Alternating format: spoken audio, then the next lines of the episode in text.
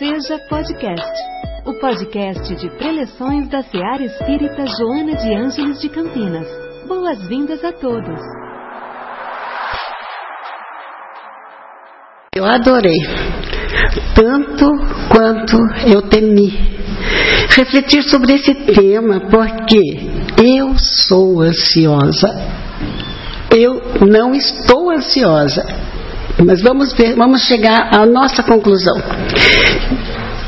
De coração eu agradeço ao Paulo pela incumbência tão instigante ah, e, pela, e a Joana pelo suporte que ela nos dá e a Jesus, a palavra que é o Evangelho.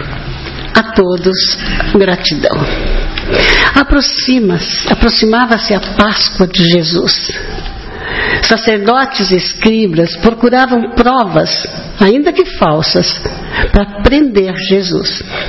Os apóstolos prepararam o tabernáculo para a ceia ao primeiro dia dos pães ázimos. À mesa, após partir o pão, disse Jesus: Em verdade vos digo, um de vós há de me trair. Ele sabia, desde sempre, tudo que ele iria passar. Judas, o mais culto dos discípulos, mente inquieta, não tinha certeza de que ele fosse o Messias, do jeito humano e político que ele queria. E na tormenta da dúvida, quando Jesus entrava em Israel, o aclamavam ruidosamente, ele encheu-se de esperança de que o Mestre seria ungido rei, o, o Salvador prometido para governar e unir seu povo. Porém, quando ele viu a multidão festejando a sua entrada, ficou apavorado e irritado, porque com a atitude humilde de Jesus, misturando-se anônimo com o povo, sem fazer qualquer gesto para assumir o poder. Ao contrário, Jesus seguiu silencioso para Betânia sua decepção foi profunda, por não entender que o reino de Cristo não era deste mundo. É uma frustração tão grande, apossou-se dele. Maldisse a sua infelicidade a voz alta, tornando-se vulnerável às forças do mal. O sacerdote que observava levou para o interior do templo para, entre argumentos, disseram ele e os outros que Jesus sabia que seria entregue ao sinédrio, porque ele estava tudo isso nas escrituras, não tinha volta. Não fosse Judas, seria outro. Então, convencido, ele prometeu entregar Jesus, o amado Rabi, pela impossibilidade de salvá-lo. E diante da confissão condenatória foi imputado a Jesus o crime de subversivo. A partir daí, Judas começou a carregar a cruz da maldição com o peso do ódio e do desprezo. Ele, que viu em circunstâncias abençoadas, pregando, consolando, curando pelas estradas, nas praias, nos templos, transformando entre poderosos, humildes, mendigos, ladrões, prostitutas. Ele, Judas, que o viu chorar, que o viu orar, traiu. Pleno de remorso, ao ver a consequência inesperada do seu ódio, o martírio que não desejou, ouviu de Jesus como uma prece: Perdoa, Pai, eles não sabem o que fazem. Sem forças para prosseguir, Judas fez a pior das escolhas.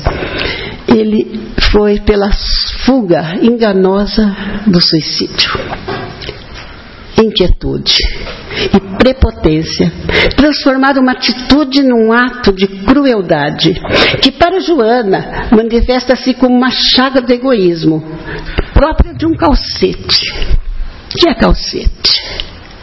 Um carrasco cruel fixava uma argola de ferro no tornozelo de um prisioneiro e ligava com uma corrente a outro prisioneiro por analogia, passou-se a designar a pessoa endurecida, incapaz de sentir o outro, a dor do outro, incapaz de perdoar quem o feriu, o ofendeu, castigando sem piedade.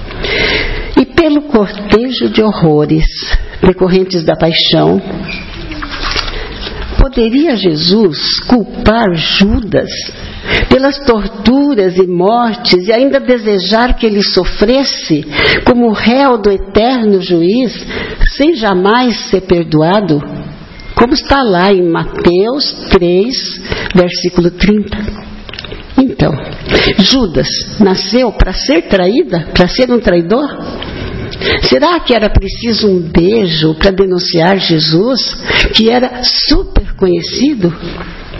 Não, a angelitude de Jesus, tudo que ele pregou sobre amor e perdão, não combinam com as acusações a Jesus, de Jesus a Judas, como as citadas em Mateus.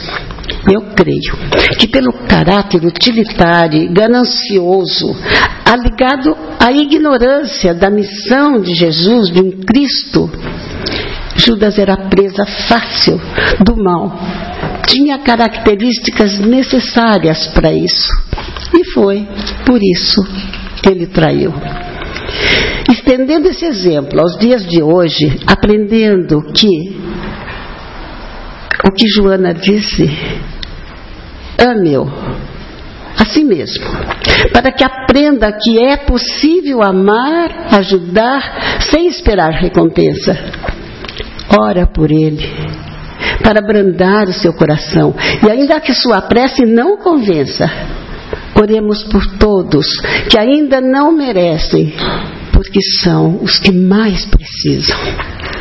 Inquietude é, portanto, um estado negativo de ser, um pessimismo constante que enfraquece, adoece os sentimentos, desorganiza as emoções, numa excitação aguda que pode romper num acesso de raiva, num, num descontrole geral, tal como uma bomba armada que a um sinal pode explodir. Na inquietude, a pessoa nunca relaxa a mente. Pesada, pessimista, sofre por antecipação. E além dessa condição permanente da inquietude, pode também ser temporária, dependendo da graduação, severa, fraca ou leve, que caracteriza então uma ansiedade. E quando se fala ansiedade, é de um conjunto de emoções e reações que antecedem o novo, o inesperado, uma decisão difícil a ser tomada numa expectativa muito particular. Pode acontecer por eventos bons, um encontro afetivo, uma disputa esportiva, o nascimento de um filho, a apresentação de uma palestra. Ou não tão bons, à espera de uma cirurgia, a possibilidade de perder um trabalho, um ganho, e que o cérebro processe que algo importante está para acontecer. Antoine, Antoine Saint-Exupéry, em O Pequeno Príncipe, diz: Se tu vês às quatro horas, desde as três eu começo a ser feliz. E quando é natural, ela passa assim que se domina a situação. Não há que reprimir, mas temos que administrar para que não cause constrangimento ou prejudique alguém. Às vezes, a ansiedade ultrapassa o normal com sintomas patológicos e estabelece transtornos como o TAG, que é transtorno de ansiedade generalizada é uma depressão profunda, angústia de alma, tensão constante, dor de cabeça, perda de atenção, de sono, de memória, falta de ar, inércia e pânico.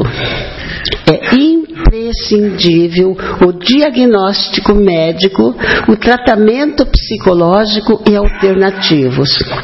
E além dos medicamentos, claro. Procurar sempre as causas que o instalaram e participar do tratamento.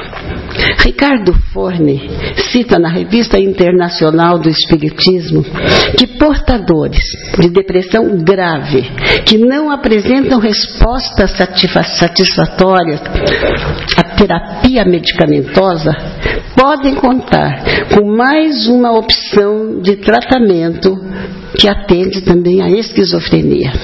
É o EMC, Estimulação Magnética Craniana, aprovada pela Federação de Medicina. É um neuroestimulador do cérebro no córtex frontal. É indolor, não invasiva, baixo índice de reação adversa. Mas vejamos a visão espírita. Ao examinar o cérebro no elogiável esforço de deslindar os mistérios que passam do lado de lá, as enfermidades continuam sendo imputadas só à parte física do indivíduo. Hermínio Correia de Miranda continua, um escritor e pesquisador espírita, prevê que por um tempo, que ainda não podemos estimar, o objeto das pesquisas continuarão visando só o lado de fora, ignorando o que se passa dentro dos seres, dos seres, emoções, sentimentos, traumas, frustrações. Nos estados melancólicos, depressivos, o cérebro é um meio através do qual transparece o que vai na profundidade do ser, entendido como um espírito imortal, colecionador da mais vasta e variada experiência nas inúmeras encarnações no seu caminho evolutivo. Fechem aspas eu aceito. O diagnóstico médico. Uso os medicamentos que precisar para controle e cura de um mal. Mas entendo que quando entram as dores da alma, das emoções descontroladas, é preciso buscar as causas mentais, psicológicas e, sobretudo, espirituais, com procedimentos próprios para cada pessoa, para dar atenção e o sucesso desejado. Muitas vezes, para nos sentirmos aliviados, culpamos algo ou alguém por nossos erros, fracassos e os projetamos. Um exemplo inocente: um avô levou o neto ao circo. Palhaços, trapézios, música, toda aquela magia. Quando entra no picador, no, no picadeiro, o domador com o rei estalando e um leão que dá um urro assustador. O menino, apavorado, agarra seu avô e insiste: ah, Vamos embora, vovô, você está com muito medo. Ele conhecer a verdade com sinceridade, aquilo que se passa no nosso íntimo, é o primeiro passo para mudar velhas emoções, crenças, atitudes, velhas escolhas, para renascer um novo ciclo e nos adaptarmos a ele. Há uma poesia que eu, desconheço o autor. Ela é meio caipira, meio satírica, meio estilo George Orwell, que diz assim: macaqueando. Dizia o macaco aos seus companheiros, sentados à sombra de esbeltos coqueiros.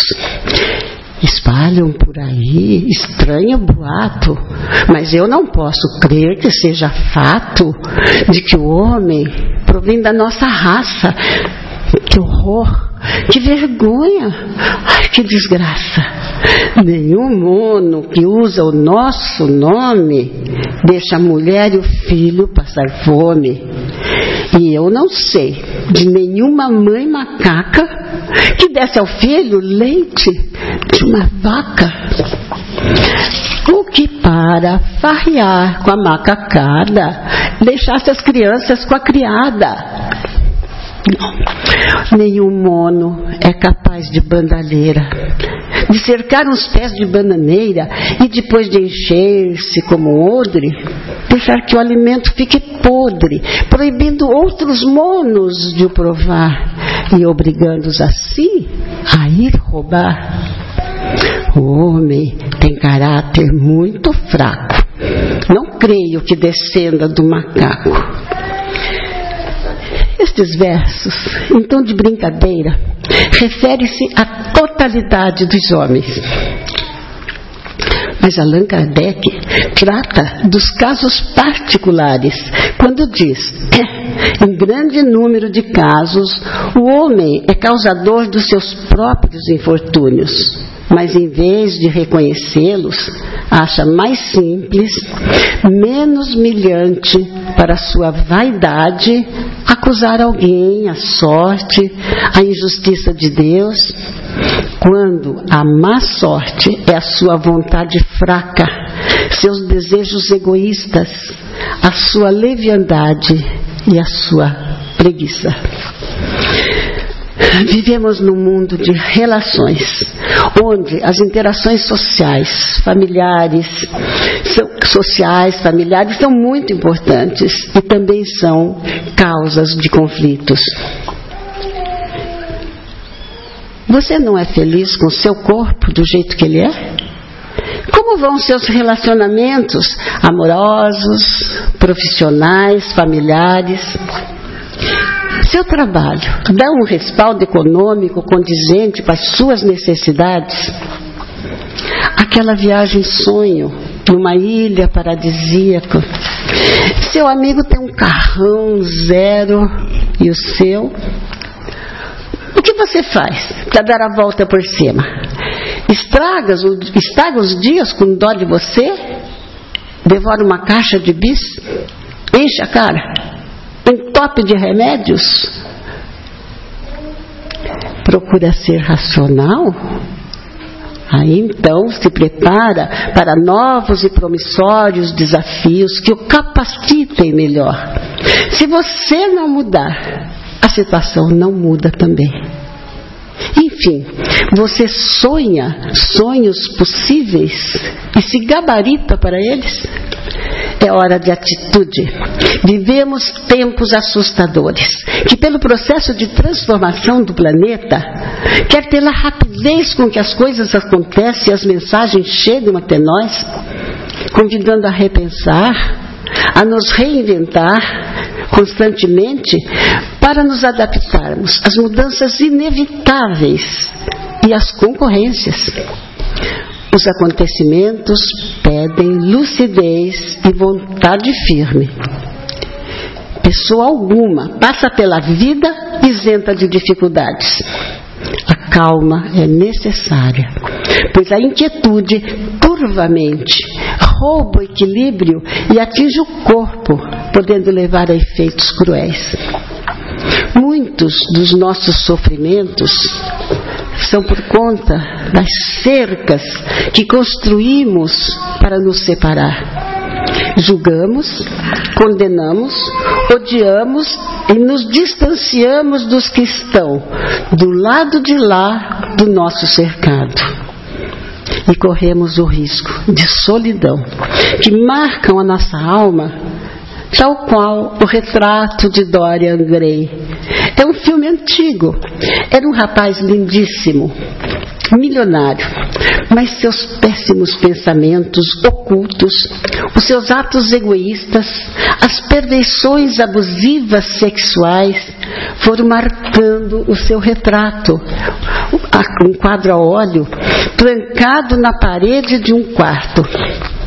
Quando ele morreu, em vez da perfeição de uma obra retratando o belo, ao abrir a porta, horrorizados, todos se depararam com uma pintura amedrontadora, um monstro de feiuras que estavam no subterrâneo da alma e agora apareceram a portas fechadas.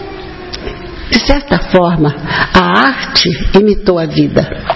Pois a verdade dos nossos sentimentos, dos nossos atos, deixam, vão deixando marcas no perispírito, em traços, luzes, cores, estampados no espírito e demonstrando quem realmente somos.